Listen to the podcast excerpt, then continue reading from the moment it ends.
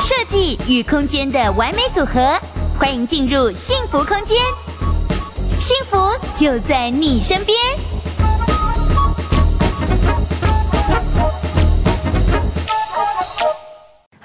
各位幸福的粉丝、幸福的朋友们，大家好，我是今天的主持人丁丁。首先呢，先欢迎大家一起来收看我们的幸福大直播，要帮大家介绍今天跟我们一起来聊一聊的幸福大来宾。欢迎我们上扬国际黄副总黄兆育副总 Hello 大家下午好，大家午安。真的也是赶快要带大家来了解一下，我们迈入了二零二二之后，如何买到保值黄金屋，这就是我们这一次。直播要跟大家来聊的一个重点话题了啦，因为我们非常非常开心可以请到上扬国际的黄副总，我要帮大家首先介绍一下上扬国际好了。我相信在南部的朋友绝对不陌生，因为呢，上扬国际在南部代销界就是个南霸天，天王啊，对。然后从我记得有三十年的。呃，历史了哈，从一路从南部、中部，然后到现在也发展到北部来了，对不对？没错，没错。所以是不是黄黄副总也帮我们简单介绍一下，就是说上扬国际的一些理念呐、啊，或者是让我们更加的对上扬国际有一些认知呢？好的，呃，上扬国际的部分来讲的话，现在是从南部，我们从南部起家，最主要的话，我们经营的这个产品面的话，基地规模跟建筑这个量体都是比较大的。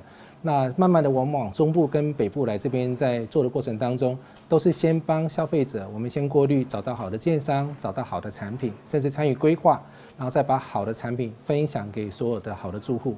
因为我们都知道现在房价很高，那消费者怎么去找到物超所值的物件？我相信找上扬就没错。是我真的还是要跟大家分享一下，像大家都知道说，去年的房价指数屡创新高。对。那上扬其实在整个代销界累积的成绩、累积的销售数字，其实除了北部大家比较深知的，就是一些龙头的代销之外，上扬真的是 top one 了，真的是很厉害。所以也要今天请到黄副总，一定要来跟我们聊一下。可能有些消费者啊，他今天想要买房，但是很多相关的知识都还在累积当中。那是不是请黄副总跟我们聊一下，到底呃我们都会知道有代销，然后也有房仲，然后当然最主要我们买房子的对象建商这边，那这三者之间的关系，房仲跟你们代销扮演的角色有什么样的不一样呢？我觉得比较简单的方式来就来看啦，就服务的对象是为谁？以中介来说，大概中介服务的就是我们的普罗大众，他就是开发之后他做销售的这个动作，然后他锁定区域。但你代销来讲的话，代销其实服务的人的面向比较大，第一个就是建设公司。所以建设公司所涉猎到的事情，其实我们都涉猎到了。它会涉猎到什么？买卖土地。所以我们在土地的选择，在 location 的定位上面，以及在寻找建设公司里面的所谓的建筑师，甚至结构技师，后面包含产品面定位的部分的话，其实这是我们跟中介最大的差别。但行销的部分的话，我觉得都是很棒的啦。不管是中介或代销，基本上只要把好的房子带给我们消费者有幸福的感觉，都是好的。哇，哎、欸，我觉得这一点其实很很多消费者可能不知道，是像我之前也会去一些呃呃预售中心、接待中心去看屋，那也会接触到代销业者。我一直以为就是负责销售这件事情啊，原来连前端的参与也是一个代销公司非常重要的专业，是不是？哦，会的，会的，因为就是说以代销的这个角度来讲的话，其实我们必须先去了解市场，因为很多建设公司都是比较偏向所谓的投资新建，那。不是每天或者是长期都会在市场上面不断推出新案，他可能推一个案子两年就认真把房子盖好，这两年的时间他可能跟市场面，他可能在市场的一些讯息的话会比较比较短缺。那以代销的角度来讲的话，我们是不断的在市场上打滚，所以呃建设公司有时候也会相信我们的专业，参让我们参与进来，还有包含因为我们参与多非常多的个案，甚至跟一些很好的建商的朋友跟长官们，我们学习到更好的这种。一些讯息跟教育这些资讯，我们可以把我们觉得好的东西可以分享给其他更多的这个建商的其他好伙伴。所以我觉得在整个营造业跟整个建筑业里面来讲的话，代销跟所谓的建设公司基本上我觉得互为增长的。嗯，好，差别在这里。哦，所以说其实像我觉得刚刚黄副总跟我们聊到就。如果说今天我们消费者在选择产品的时候，与其从一些可能原本你就既有的东西，那销售业者、房仲或者中介这边只可以去卖，但你们可以在前端给予，例如说，因为真的可能大家生活习惯跟面向开始改变，以前可能大户人家现在开始喜欢走小家庭，确实几年几年这些房屋市场上面也都会有一些波动，所以。代销业者在这一块也是可以给予我我们建设公司很棒的建议，这样子很好的桥梁就是了哈。就是说，我们可以提供市场上的一些讯息，比较及时的，而且是属于比较多人的。因为我们一般在承揽一个案子的时候，我们基本上等于好像批发一样，整栋我们都包下来，所以我们也可以变相的可以说，等于是帮呃我们未来的住户也稍微过滤一下，你这些好朋友未来住进来会有哪些人。那我们就尽量把一些事情都把它做到比较完整。那以中介来说的话，可能它针对的是单个的消费者，我买跟卖，那他也没办法去选择太多。甚至你说要去理解二十年前建筑物的结构，跟它的一些排水跟机电的部分，可能他们都不是太清楚，啊，也为难了他们了。但是以我们代销的立场来讲的话，我们是在前端的部分的话，可以把这些东西都让消费者能够比较清楚。所以有一阵子啊，就是说很多消费者其实蛮喜欢到呃接待中心来多逛逛的，谈谈一些功法啊，谈谈一些细节也都很好。我觉得资讯越公开越透明，对消费者来讲都是很好的事情。是，所以刚刚副总也跟我们聊了说，今天你在于代销的角色上面，可能在于你选择，你刚刚讲说也是比较多数量可以去选择，不见得可能只是一些比较零星的这样，对不对哈？哇，wow, 我们幸福空间啊，不只是让大家了解室内装修选择房市的一个好平台，也是我们现在征才的一个平台。对对对对，这一定要，因为如果我们做的很好，我觉得那个花落盛开，蝴蝶自来嘛。嗯哼，嗯哼，可以一起去呃吸引更好的人才加入这样的产业，这样子。好，那刚刚呃了解了这样子的一个基本观念事宜之后。二零二二迎接了，那到底二零二二房市副总这边有什么建议？现在是不是一些消费者可以买房的好时机呢？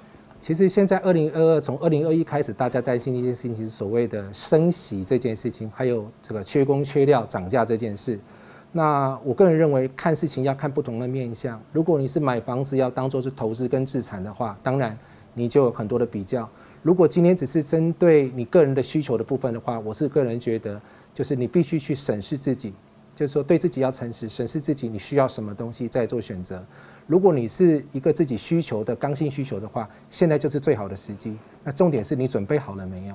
你口袋的资金，包含跟银行的谈判，还有你对于环境的这些熟悉度，甚至对于你买了房子之后二三十年要住在这样一个地方，你准备好了没有？这个比较重要。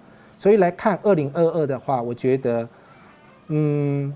是一个好时机，没有错。而且未来的资金，我个人认为，在台湾来讲的话，跟这个发展性，有政府在很努力的在推动我们的科技园区也好，我们的产业结构也好，轨道经济也好，我觉得都是一个还不错的时机点。嗯，是因为确实大家也知道，在这个年关交接的时候，很多各派的专家都会针对到底二零二一的房市，接下来二零二二房市，甚至央行这四波的打房下来之后，到底发酵时间点会落在什么时间点，都有很多的讨论。那我们今天就是就黄副总这边用一个专家也给大家这样的建议哈。那黄副总，你觉得如果二零二二是一个很好的买房时机，接下来消费者要进场的话，我们当然重点就要开始来挑房子了，对不对？是。那很多人买房子一定是什么？location，location。一定是这样子的，是不是？那当然，很多现在大家也会知道，相当多知名建商啊，一些建商的品牌。所以在于挑房子上面，呃，地段跟建商品牌，副总是不是也给我们一些在选择上的建议呢？我们来想一下哈，就是说，当我们台湾发展到捷运站到处都是，商圈到处都是的时候，其实 location 的魅力慢慢，我觉得就会被一种均衡跟平衡掉。好，它就平衡掉。那很多人慢慢在做选择的过程当中，尤其台中更明显。台中现在选择的反而就是说，我看建商，我相信建商，因为我买 A 买 B 买 C 都很接近，对，那我宁可相信建商给我后续的这个保护，因为我住在这个房子里面来讲的话，可能超过二十年、三十年，所以慢慢我觉得从所谓 location 导向会往所谓建商品牌导向。那在跟我们在合作的很多的建设公司里面来讲的话，也很清楚知道这件事情，慢慢的也花更多的心思在谈一件事，就是说我的品牌的价值定位到底在哪里。好，我是设计感很强的，还是我是很新颖的，还是我是保护做很多的？好，我觉得就慢慢慢慢的话，让消费者有一个所谓被信任感的认知。好，所以我觉得品牌慢慢的选择会比 location 来的更重要。好，这是我的想法。大家都会很直接想知道说有没有什么建商是比较推荐？那当然还是以副总，你觉得这边可以帮我们推荐的方式跟我们解释一下好。哦，好，那我只能说上扬现在代销的所有的案子的建商都值得被推荐。因为你们也用真的是扎根了很久的经验，在第一关合作的时候就有先帮我们消费者来做一些把关了，这样子。因为我觉得所有的事业体都是来自于人啦，那这个经营建设公司其实也是来自于人。那一个主事者跟这个团队如果很用心，包含在行销面，还有包含在他对于外面一些陈述的部分有更多的承诺的话，我相信他就是一个好品牌。好，那我觉得你就可以做这样的一个选择。当然，很多人会问说，那新品新品牌可不可以？好，新品牌可不可以做选择？那我的想法也是要去了解这个人到底花了多少心思，他是不是认真要把这个东西把它做好，有用心，我觉得就会是好东西。那我们看得到，我们台湾其实有蛮多建设公司的品牌，还有包含一些营造品牌，它是很用心在做的。好，那细节我就不谈太多，比如说像我们有在合作的富邦，好打的广告就是。本身就是很花心思、很用心在把案子做好的。那当然，现在我们目前还有很多案子准备要推，也是很好的建商。啊，像我们在桃园，我们有三本，它也非常的棒，扎根了三四十年，跟着桃园一起成长。像这些建商的部分的话，我都觉得，如果要谈一些细节，应该是在开另外一个节目，把这个罗列出来，是不是？让大家觉得说是可以被选择的。只是说，对于我们现在的听众，你可能呃是在，可能我们全台湾南到北。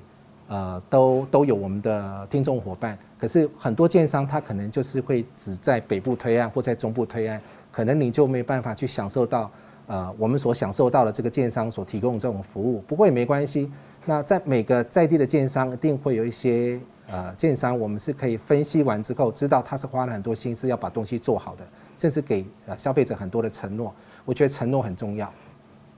是因为其实刚刚我们私底下在聊天的时候，副总也有聊到说，有一些虽然有讲说什么保固的问题，以为就是说你可以呃避免掉售后不理这件事情，但真的品牌就是你说它经营的时间够不够久，它的口碑是如何？有些就算开了承诺没有兑现，这个承诺也等于是零，对不对？应该说，如果先天品质好，就不会有这些状况。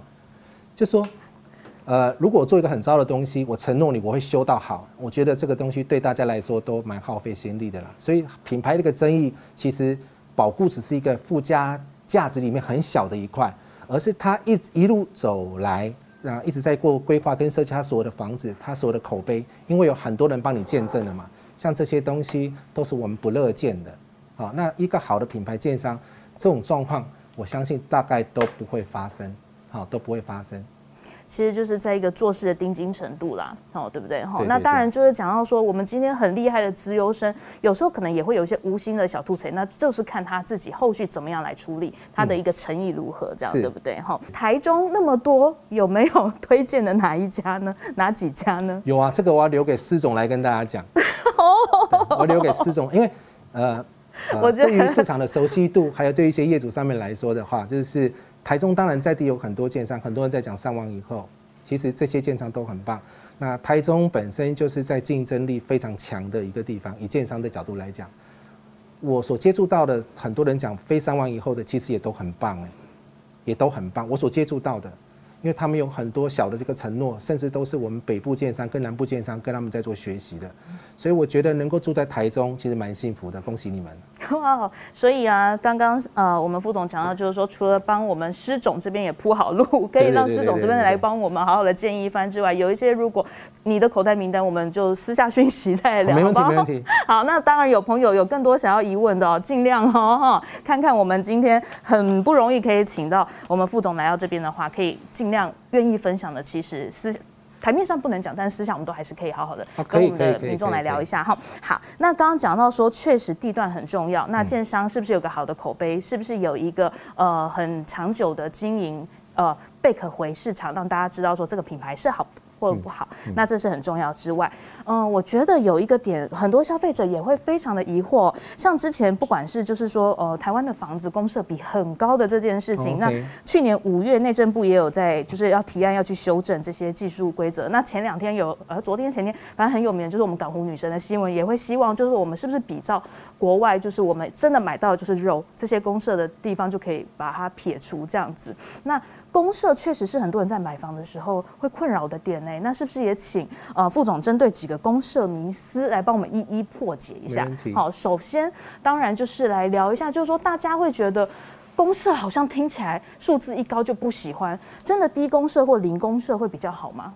嗯，好，嗯、简单来分享一下，就是说公社这件事情，我觉得它是跟建筑技术规则有关系，这上网大概都查得到，是我们台湾法规所造成的这个后果。那呃。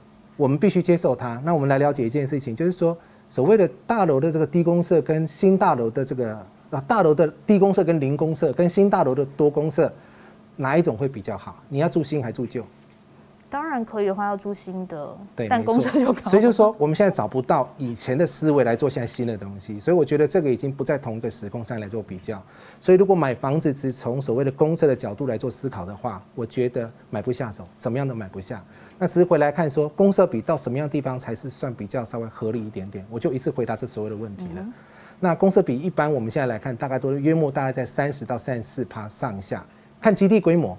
基地如果越小，像最近台北市跟新北市在推所谓的围老都更，呃，我相信建商都不愿意公设比太高，甚至我有碰到公设比三十九、四十一的，四十一趴的公设比，他就只骗屋，他基地可能只有三十六平，甚至只有六十平，那他一样要做电梯，一定要做地下室，一定要做信箱区，他什么东西都要做，他要占的面积一样都很大。所以它反推回来了之后，它公设比就一定很高。可如果我基地是一千多平，好，我相同的公设比的状况之下的话，我会多出什么东西？我会多出所谓宴会厅，我会多出所谓的 lobby，我会多出所谓 KTV 室，甚至会多出所谓的儿童阅览室，会多出儿童游戏室。对，这些空间都可以集中起来之后，它可以变得更丰富。那我们再回来谈谈看，像现在一般正常的产品，可能是标准的两房到三房。好，两房到三房，房子基本上不太大。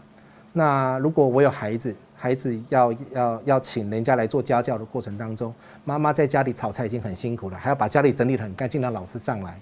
那我认为这种社区就算不好。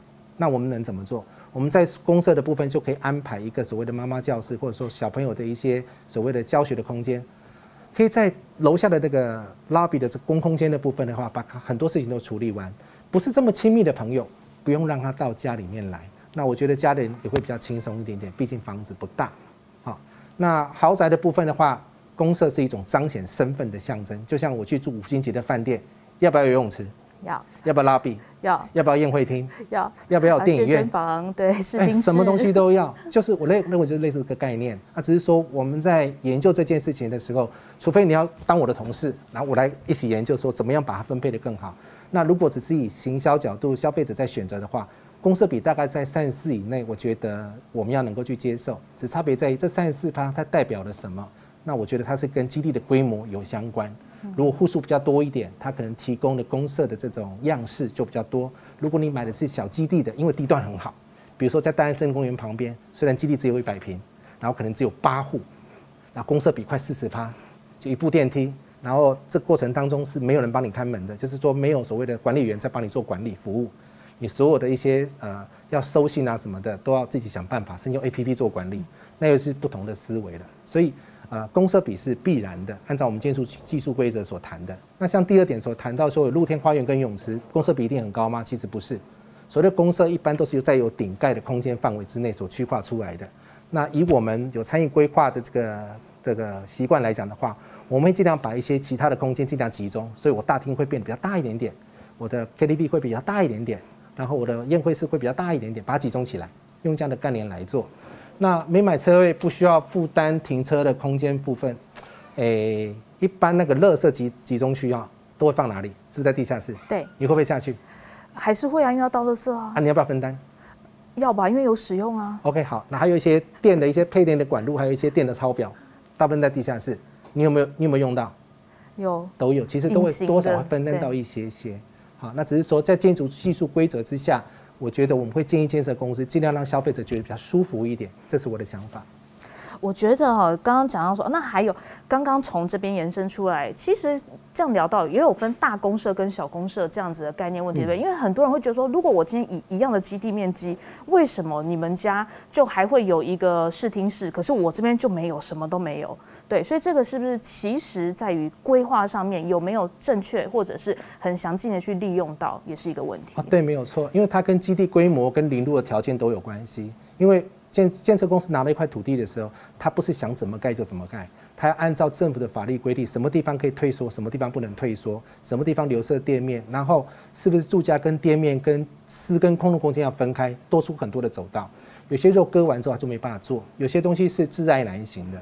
所以就是说，我们借由专业的这个建筑师，还有我们相对的经验，就尽量在规划，呃，规划这种短期的时间之内，尽量把东西做得比较完整。当然，大基地的规划一定会比小基地来得更容易。好，大基地的部分会做得更好、更容易，小基地就比较难。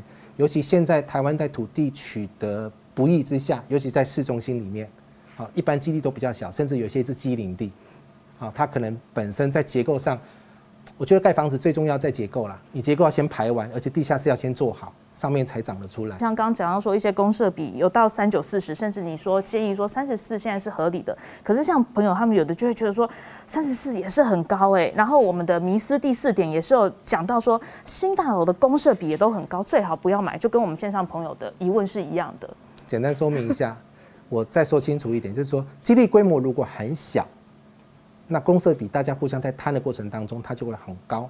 如果基地规模很大，很多人来分享它的话，它就比较小，就会比较所谓正常一些些。所以三九四十，以台北市跟新北市基地规模小来看，好像正常。可是它跟一般如果基地规模到达一两千坪的这一种，可能公设比只有三十趴到三十四左右来讲，就高了蛮多。那只是说因为基地的关系，你要去接受，因为你就喜欢那个地段嘛。比如说，我就要在大林森公园旁边。然后它基地虽然小，我就要住这个地方，那你就要去接受它。那当然你有其他的选择，好，如果你希望就是说买的心里比较舒服一点点的话，那就可以选择基地规模大一点的，就可以避开这个问题。那另外新大楼公设比都很高，最好不要买，这未必，因为高跟低是互相比较的，好，它是互相比较的。基地规模越大，公设比越好控制，而且公设越丰富。我这样讲好了，呃，我买一个房子公设比三十四趴，可是我公设高达。一百二十八项，公社有六千多平可以用，跟买一个房子，我公社比三十四趴，我公社只有六样，加起来只有四百平，你觉得你要买哪一个？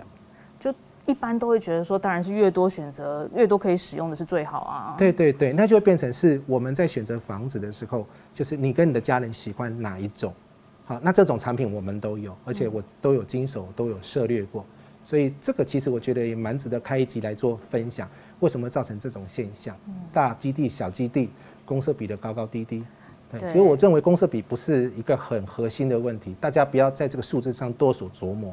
对，因为确实啦，因为除了副总讲到说你的大小基地面积会是一个很重要的分母之外啊，其实就像你讲的，我们今天要好的地段，那边的地就是寸土寸金，你根本很难去拿到一个大基地的物物件。对，对，那确实很多隐形的，像大楼，你现在好像新法规也是规定要双双逃生梯，这些也都是一定得做，所以它也会占到这个公设比较大的篇幅，哦、对不对？包含是结构上也都是一样，因为法规的关系，我们是回到所谓建筑技术规则里面来谈。那老实说，所有的呃我们的线上的好朋友上网查一查，大概就会看得到，好，都会有落差。像您刚才所提到的，是不是双逃身体，其他这些的细节，细节我们当然就不聊。嗯，好，因为新的法规有很多的要求，未来所谓的银级建筑、所谓的绿建筑跟智慧建筑，未来要求东西只会越来越多，因为他希望提供给我们的住户是越来越轻松。好，是这样的概念，那也会造成建商在营造的过程当中，他必须付出比当初，比如说民国五十年、六十年、七十年更多的成本，好，会有这样的状况。但是也代表一件事情啦，我们在进步当中，所以各位朋友，我们的口袋要进步。好实在的建议。对对对对对，就是要做好准备。我觉得你有讲到这个 key word 很重要，是我们都要做好准备，我们的人生要为我们自己做好准备，房地产只是其中一环而已。您的孩子、我们的父母、我们自己的人人生的未来，我们不能到时间到再来想怎么做。其实房地产只是很小的一块了。是，我觉得副总讲到这个真的也是非常实在，因为很多不管你今天是买屋族、租屋族，那不管你是看旺或看衰，其实各方有各方的意见。但是不管怎么样，你帮自己做好准备，总是不会有错，是是没错，对不对？然后就像我们朋友讲到说，你会觉得很担心公社比很高，那是不是去找就是那种中古屋，然后可能是公寓？那你也要想到说，如果爸妈年老了，他可能不好爬楼梯了。对，或者等等其他相关之后的问题，如果你是自住的话，因为这些未来的需求，就像刚刚副总讲到说，你未来你还是得先帮自己做好准备。对对对，所以我觉得这就是一个思维啦。嗯，对，但我也蛮同意大家有想过一个东西，叫做先求有再求好。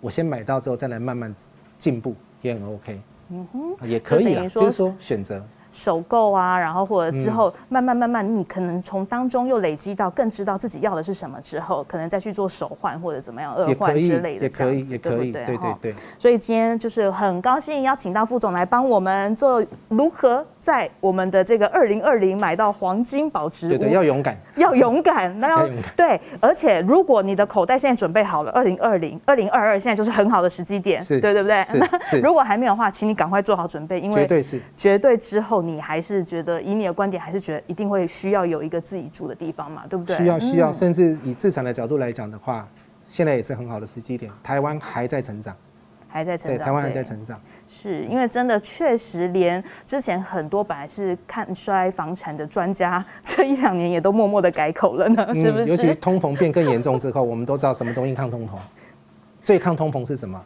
心里有一把尺，我也不讲。对，尤其在我们东方的观念，就是有土司有财或者是什么，就是一个安定。然后这个你以后可能在于有在跟银行往来的，确实也会有这样的经验。哦，有有差别。对对，都是有差别。那我们就下一次的直播再见喽。好，谢谢大家，拜拜。